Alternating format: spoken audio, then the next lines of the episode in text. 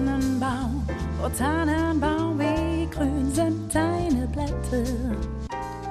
Dass der Tannenbaum auch im kalten Winter seine nadelförmigen Blätter nicht abwirft, ist bereits im 16. Jahrhundert aufmerksamen Liedtextdichtern aufgefallen.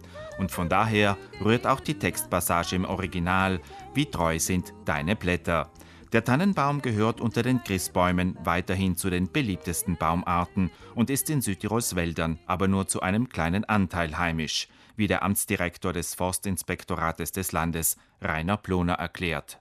Auf Großteil der Flächen in Südtirol ist Nadelwald. Wir sind im Fichtenoptimum, aber natürlich haben wir von Buchen Fichten-Tannenwälder über Fichten-Tannenwälder bis zu den Fichtenwäldern große Flächen mit Nadelholz, wo theoretisch Christbäume wachsen. Die Forstbehörde überwacht in Südtirol den Christbaumschlag und so kann auch der Nachweis darüber erbracht werden, ob es sich um einen heimischen Christbaum handelt oder nicht. Wenn jemand Christbäume nutzen will, muss das natürlich auch über die Forstbehörde genehmigt werden. Man kann nicht einfach in den Wald rausgehen und sich seinen Baum holen, abgesehen, dass der Wald ja einem Besitzer gehört und nicht frei zugänglich ist, um Christbäume zu holen. Die Besitzer haben natürlich die Möglichkeit, Christbäume zu entnehmen, diese zu verkaufen. Auch oft öffentliche Verwaltungen, Gemeinden oder so stellen sie dann Vereinen wie Feuerwehr oder so zur Verfügung.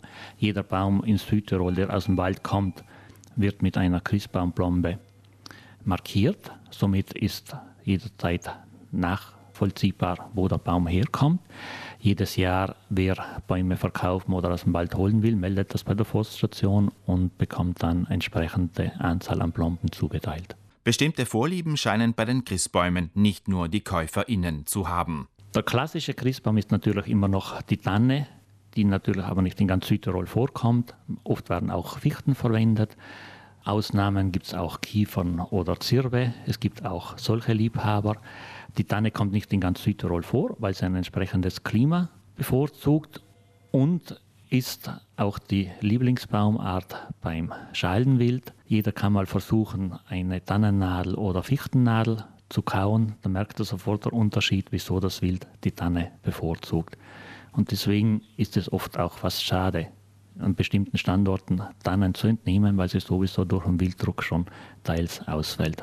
Für Südtirols Familien sind die heimischen Gärtnereien für den Christbaumkauf eine immer beliebtere Anlaufstelle, da die Auswahl zumeist sehr groß ist. Reicht der Bestand an Südtiroler Christbäumen, fragen wir den Obmann der Südtiroler Gärtnervereinigung, Stefan Kircher. Also der Großteil der Bäume kommt aus dem Ausland, entweder aus Norddeutschland oder Dänemark. Das sind ein, ein großer Anteil an gezüchteten äh, Nordmannstannen. Äh, ein Teil kommt auch aus Südtirol. Wir haben hier auch äh, Christbaumanbauer, aber natürlich ist die Menge äh, dementsprechend limitiert. Welche Art von Christbaum kaufen Kunden nun aber am liebsten? Jetzt mittlerweile ist die Nordmannstanne sehr, sehr bekannt, eben für seine Vorzüge, dass sie nicht nadelt, die äh, Nadeln immer schön grün bleiben und am Baum hängen bleiben und äh, für, äh, deshalb für den Hausgebrauch sehr geeignet sind. Sie sind auch viel voller und äh, gleichmäßiger als äh, einheimische Tannen. Mittlerweile ist es eigentlich schon der bevorzugte Weihnachtsbaum. Angesichts der fortwährenden Klimakrise ist der Christbaum auch etwas in die Kritik gekommen. Wie sieht das der Fachmann? Also der geschnittene äh, Christbaum ist sicher ein sehr nachhaltiger Baum, weil er auch in der Produktion, in seinem Wachstum ja äh, der Natur sehr viel gibt. Er produziert Sauerstoff, findet CO2 und äh, diese Bäume werden ja äh, wirklich als Christbäume produziert und kultiviert und wenn sie geschnitten werden, dann werden ja immer wieder neue nachgepflanzt. Die werden ja nicht aus dem Wald herausgerodet, sondern das sind wirklich Anbauflächen, die für diese äh, Christbaumproduktion vorgesehen sind und die immer wieder erneuert werden. Zudem stellt sich noch die Frage, ob ein eingepflanzter Christbaum eine Lösung auf Dauer sein könnte. Der Baum im Topf kann eine Alternative sein. Es ist halt äh, da zu unterscheiden äh, zwischen einem Baum im Topf und einem Baum, der im Topf gewachsen ist. Der letztere ist natürlich der sinnvolle Baum, äh, weil der dann auch Überlebenschancen hat.